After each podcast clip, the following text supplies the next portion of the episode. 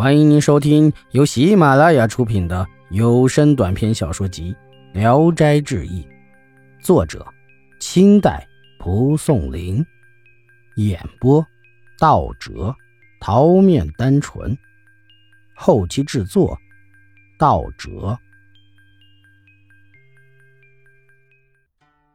这天，又煎药的时候，少女建议说：“医生开的这药。”吃一百副也不顶用，甚至越吃越重。金氏不信，还叫他照老方子煎。少女偷偷换了药方，金氏服下，一顿饭功夫泻了三次，马上觉得好了，就笑话少女刚才说的不对，还是老方子好，还笑着讽刺她：“喂，你这个女华佗，怎么样啊？”少女和佣人们都忍不住要笑。金氏被笑得莫名其妙，追问起来，少女才把实情说了。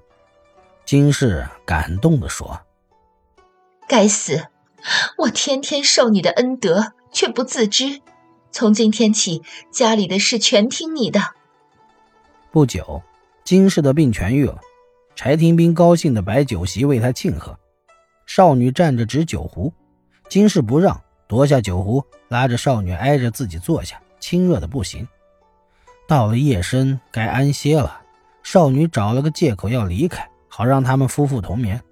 金氏不依，派两个婢女硬是把少女拉住，硬要她和自己一床。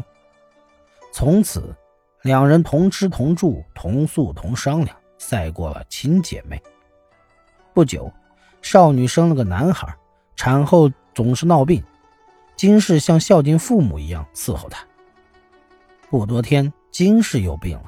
心口疼，疼起来脸都发青，恨不得死了才好。少女赶紧买了几根银针，给她按在穴位扎上。疼得要死的金氏立刻就不疼了。十来天又犯了，再扎；六七天又犯了，再扎。虽然针一扎病就好，没受太大的痛苦，但弄得金氏天天提心吊胆，怕再犯。一天夜里。他梦见到了一座像庙宇的地方，大殿里的鬼神全都能活动。一个神问他：“你是金氏吗？你罪孽深重，阳寿应该已尽。念你已有悔改表现，才只是让你害病，表示神灵对你的谴责。你害死过两个女人，是他们前世的报应。可是少女有什么罪？你对她这么狠毒，你用鞭子打她。”已由你丈夫替神灵报应给你了，这个可以抵消。另外，你还欠了一次烙和二十三次针扎的账。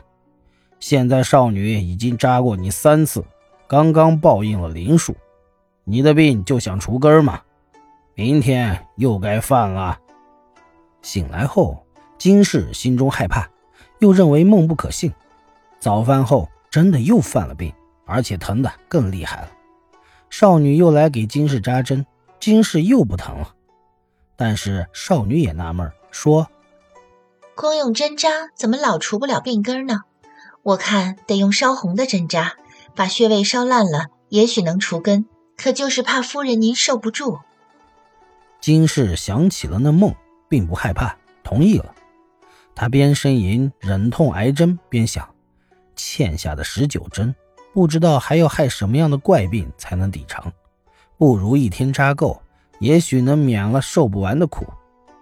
扎过了一炷香的功夫，又求少女再扎。少女笑道：“针是随便乱扎的吗？得按穴位。”金氏说：“什么穴位不穴位？你给我扎十九下就是了。”少女又笑着说：“不行，不行。”金氏在床上跪起来，苦苦哀求，少女总是不忍心。金氏把梦告诉了他，他才约摸着按照经络上的有效部位给他扎了十九针。从此，金氏完全康复，果然不再发病，真正悔过，对待下人也无暴虐凶恶的脸色。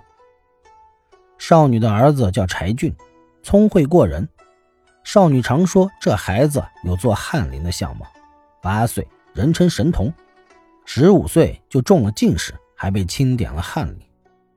这年，柴廷斌夫妇四十岁，少女三十二三岁，孩子做了大官，车呀马呀的回家看老父母。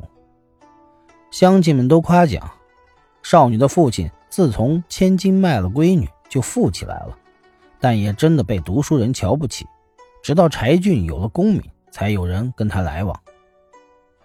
易史是说，女子耍心眼猜疑、妒忌，这是他们的天性；而做侍妾的人又爱炫耀姿色，玩弄技巧来挑起其怒火。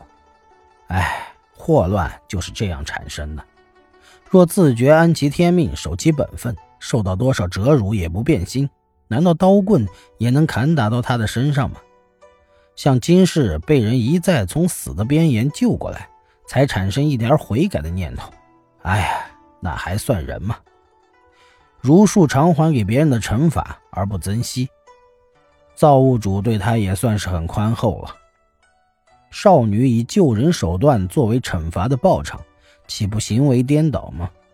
常见蠢男女成天害病，却请来无知之巫。让他在身上用银针刺，用文火烤，而不敢呻吟，心里老是觉得奇怪。看到惊世的事儿，才明白过来。有个纳妾的福建人，晚上进了老婆房里，不敢马上就离开，假装要解鞋带上床。老婆说：“走吧，莫做假样子。”丈夫人徘徊不走。老婆板着面孔说：“我不像人家那些妓仆女人，何必这样？”丈夫才走了，老婆一人独睡，翻来覆去睡不着，就爬起来，伏在小老婆门外偷听，只听见小老婆隐隐约约的说话声，内容很不清楚，只有“狼爸”两字稍能分辨。